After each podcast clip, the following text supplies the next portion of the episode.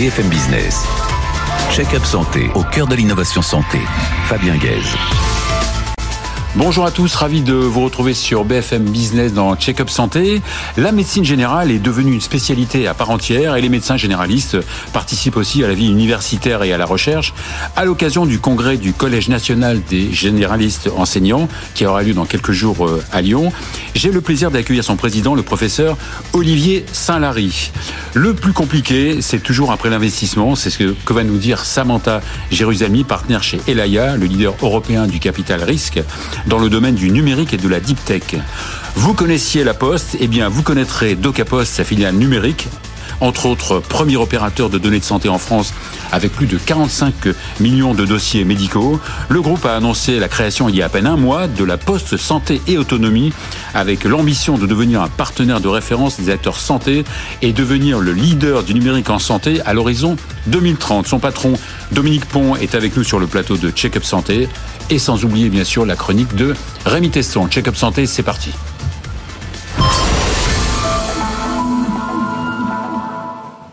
Olivier Saint-Lary, bonjour. Bonjour. On peut dire que vous êtes un hyperactif quand même. Vous avez quelques casquettes.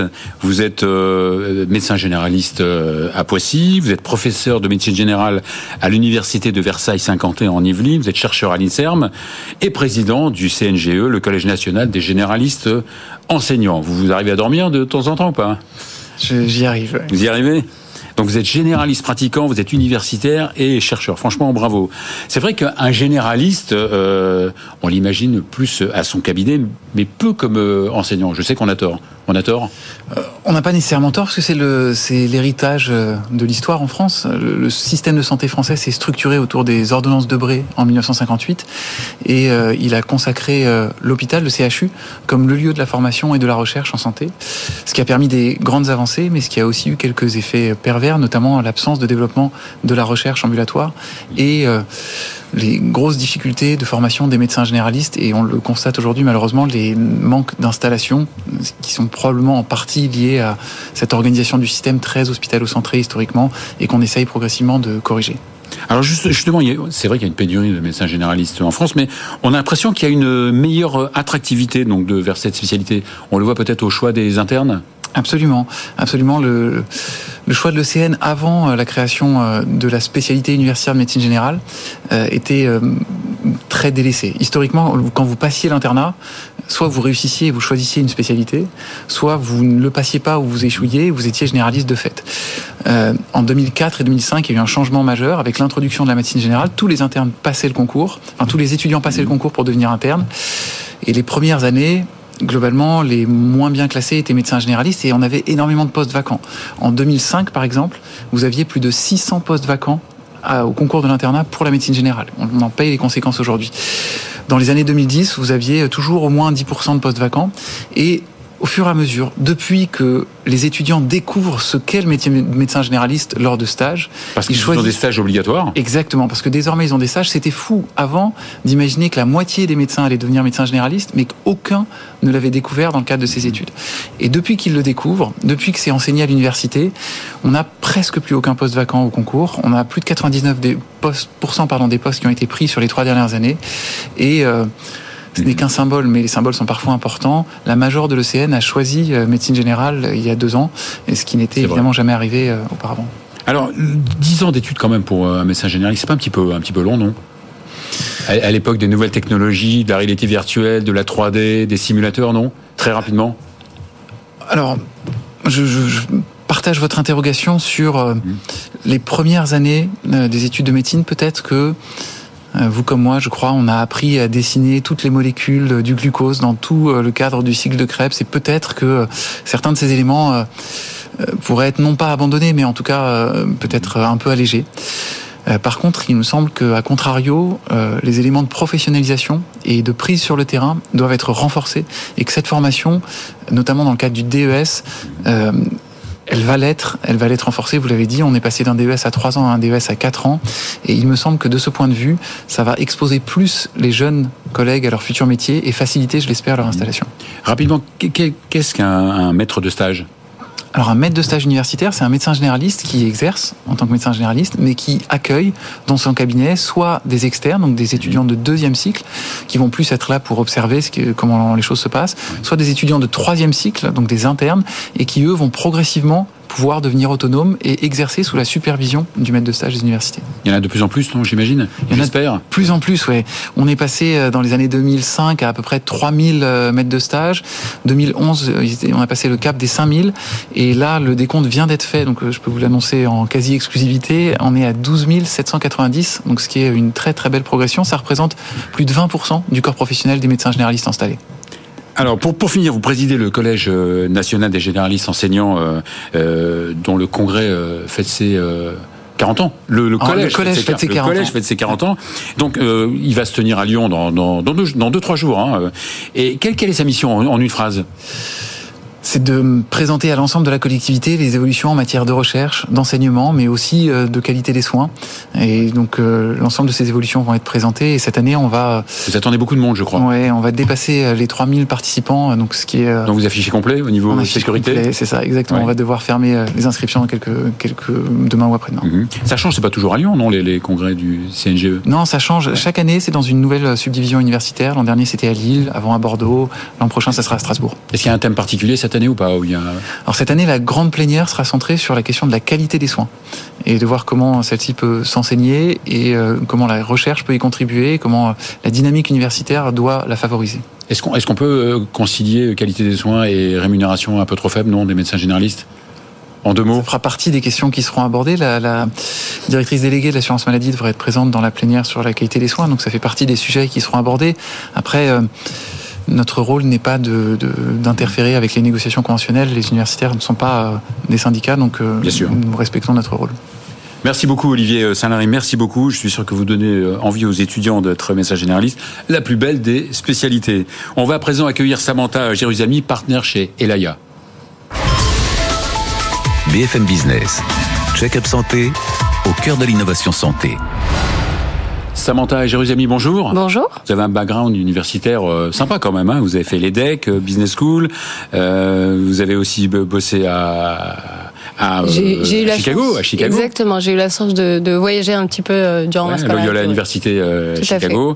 Et euh, vous siégez au conseil d'administration de France Digital. Tout à fait. Qui euh, une espèce d'alliance, hein, c'est ça, entre entrepreneurs et investisseurs. Oui, c'est la plus grosse association entrepreneurs investisseurs qui existe en Europe. Ouais. Et vous êtes partenaire chez Elaya, qui est un fonds capital risque, c'est ça hein? Exactement. Un Depuis quand même euh, quelques temps quand même.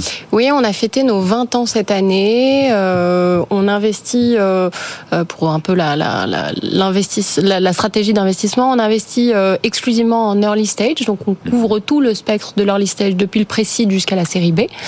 On a à peu près 700 millions. Ça veut dire l'early stage pour ceux qui ne comprennent pas. Des sociétés vraiment sorties de labo de recherche jusqu'à un modèle viable commercial, jusqu'à la série B. Donc quand, quand ça commence à faire un petit peu de chiffre mhm. d'affaires et à avoir un, un, un, chemin vers la rentabilité. On n'est pas encore rentable, mais on a un chemin vers la rentabilité. Donc on peut investir sur tout ce spectre assez large de l'early stage. Euh, B2B et euh, tech, c'est vraiment l'ADN d'Elaya, euh, tech, voire deep tech. Mhm. Euh, et euh, on a à peu près 700 millions d'euros sous gestion. On a fait 150 investissements à date. Et la part santé Et la part santé Et la part santé, c'est à peu mhm. près 20%. On a fait, on a fait un certain nombre d'investissements depuis les 5-6 dernières années. On n'a pas été tout seul. On s'est fait accompagner d'experts du sujet. Mhm. Parce que je pense pas qu'on s'improvise dans la santé. C'est un, milieu très, très différent de celui qu'on connaissait. Nous, on vient du monde de la technologie, mhm. du big data, euh, de l'AI, du machine learning, du deep learning et maintenant de la générative AI qu'on essaie d'associer à un certain nombre de verticales, dont la santé, effectivement. Avec quelques belles réussites Tout à fait, quelques, quelques boîtes qui sont passées ici, me semble. Je pense que Édouard Gasser de Tilac euh, est passé sur votre euh, mhm. plateau. Euh, Cure dans la neuro, Inart dans la cardio, Akemia dans, qui fait de l'intelligence artificielle mhm. pour le drug discovery.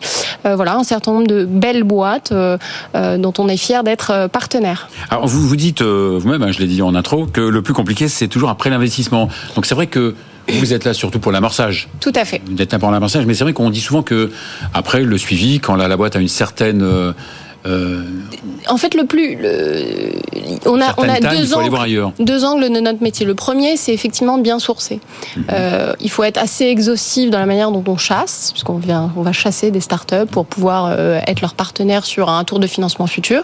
Donc, il faut bien chasser. Nous, on est sur des tailles de portefeuille de l'ordre de 15 à 25 sociétés. Donc il faut vraiment chasser de manière très qualitative. Mais une fois qu'on a chassé, une fois qu'on s'est convaincu qu'il fallait faire l'investissement, effectivement, le Graal, c'est après. C'est qu'est-ce qui se passe une fois qu'on a, on s'est mis d'accord, qu'on a signé le shareholder agreement, donc le, le, le, papier qui nous lie et le contrat qui nous lie avec les entrepreneurs, euh, et comment vont se passer les 6-7 prochaines années de notre vie, parce que c'est mhm. à peu près en moyenne le temps qu'on passe dans une société, et comment on les accompagne, comment on les accompagne sur leur recrutement? Comment on les accompagne sur leur stratégie, comment parce que dans leur lissage, il y a quand même tout à faire encore, Bien sûr. Euh, et tout à penser, et tout à pivoter, et tout à créer. Donc, euh, on les accompagne sur tous les aspects stratégiques de la société. C'est quand même un contexte un peu de, crise hein, économique. Et, euh, on dit qu'il y a une baisse quand même un peu des, investissements d'une manière générale, peut-être. D'une manière générale, il y a une baisse des investissements depuis début 2022, je dirais. Mhm. Ce qui était une belle année, 2022. Et qui, qui, a, qui est resté une belle année parce qu'on a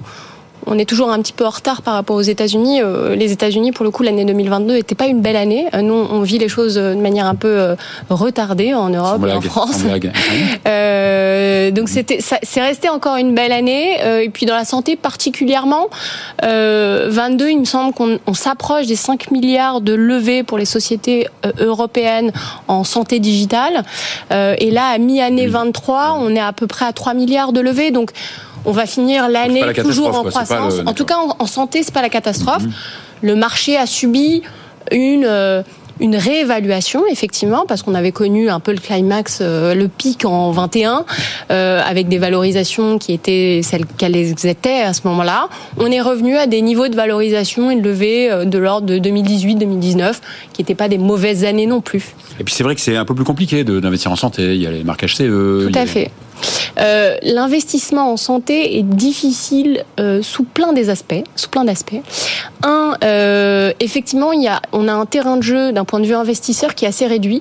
on a à peu près, on a trois typologies d'investisseurs en France sur de la santé, soit des gens pure players de la santé, ils sont assez rares, soit des gens qui viennent plutôt de la biotech et de la medtech et ils essaient d'associer leur stratégie d'investissement à la santé digitale, soit des gens comme nous qui étaient plutôt agnostiques sur des verticales et qui viennent et qui s'intéressent à la santé depuis quelques années. Donc on est sur un terrain de jeu qui est encore assez réduit. On a effectivement des problèmes de réglementation. Le marquage est, est de plus en plus compliqué à avoir. Donc, pas mal de nos sociétés partent assez tôt aux États-Unis pour avoir le marquage FDA, pour avoir euh, et euh, et en plus d'un point de vue go-to-market, euh, donc vraiment comment on accède aux personnes clients, euh, euh, etc. Il y a un peu tout à faire et souvent des business models hybrides. on parlait de Tilac. Tilac a commencé à vendre à la pharma pour après aller chercher le remboursement via l'article 51, puis le remboursement via, via le droit commun. Et on est en train de parler à nouveau à des pharma. Donc on est sur des business models assez hybrides, mais quand on regarde un petit peu les personas clients, en Europe, globalement, euh, le patient lui-même ne paye pas pour sa santé, à la différence des États-Unis. On peut avoir des modèles P2C, en Europe, c'est pas le cas. Les hôpitaux euh, galèrent un peu sur leur niveau de marge, etc. Donc c'est pas les meilleurs payeurs. Les professionnels de santé non plus. Donc il reste les manufacturers, les imageurs et les pharma où on est sur des cycles de vente assez longs. Donc effectivement, le go-to-market est toujours très complexe. Bon, on va quand même terminer sur une note d'espoir. Ah mais moi je suis, je suis, par rapport à il y a 5-6 ans, quand on a commencé à investir en santé, mhm. euh, je vois des très belles levées qui ont été faites, dont Tilac effectivement qui a levé récemment 10 millions euh, et, et d'autres. Donc euh, non, je pense que en fait on est à la santé ce qu'on était au software il y a 10-15 ans. Il faut juste être un peu patient et résilient, mais euh, mais tout ceci est en train de s'ouvrir. Eh bien, merci beaucoup, Samantha Merci, merci, merci, beaucoup. Et c'est le moment tant attendu de la chronique e-santé de Rémi Teston, patron de Buzzy Santé. BFM Business. Check-up santé au cœur de l'innovation santé. Rémi Tesson, bonjour. Bonjour Fabien. Patron de Buzzy Santé, le meilleur influenceur de, de, de, de la France et de sa proche euh, banlieue. Euh, J'ai trois questions pour vous. Hein. La première, c'est est-ce qu'il faut former les soignants au numérique? Vous dites qu'ils sont pas assez formés. Non, aujourd'hui, ils sont pas assez formés. C'est fait d'ailleurs partie de la nouvelle feuille de route du numérique en santé. C'est un des axes forts hein, de pouvoir former et développer les compétences numériques des professionnels de santé, euh, de l'ensemble des soignants, hein, médicaux, paramédicaux. Euh, et d'ailleurs, il y a des, des initiatives hein, qui se mettent en place. Il y a notamment la plateforme PIX que vous connaissez peut-être. Qui... Initiative privée, initiative, initiative publique? Alors, c'est un service en ligne public qui existe depuis des années pour évaluer vos compétences numériques, même vous former pour tous les citoyens. Et là, il développe une offre spécifique pour les professionnels de santé avec la délégation du numérique en santé. Donc, avec cette volonté de développer les compétences numériques. Et puis, il y a des projets qui se mettent en place en région parce qu'on le sait, il y a peu de gens qui le savent, mais il y a des entités en région qu'on appelle les grades. C'est des groupements d'accompagnement au développement de la e-santé et qui développent en région des programmes de formation pour accompagner les soignants à devenir euh, finalement euh, de mieux en mieux euh, avec le, avec le numérique. Deuxième question, un peu plus euh, débat, un peu plus polémique. Est-ce qu'il faut craindre l'explosion ou tout au moins une fissure de, de la bulle e-santé? Parce qu'on observe depuis, euh, depuis quelques semaines, depuis cet été, il y a eu plusieurs sociétés qui, ont, qui sont tombées en redressement judiciaire. Certains ont retrouvé des, des repreneurs, d'autres non. Et on voit qu'il y a de plus en plus de startups qui ont du mal à survivre euh, pour plusieurs euh, raisons. Hein. Déjà, il y a un manque de modèle économique flagrant chez beaucoup d'entre elles. Donc ça, c'est un enjeu qui est, qui, est, mhm. qui est, très important. Il y a un accès au marché qui est très compliqué. Aujourd'hui, il y a de nombreuses startups qui passent plus de la moitié de leur temps à gérer les, les aspects réglementaires plutôt que le développement commercial ou créer des usages. Donc ça, c'est un vrai frein.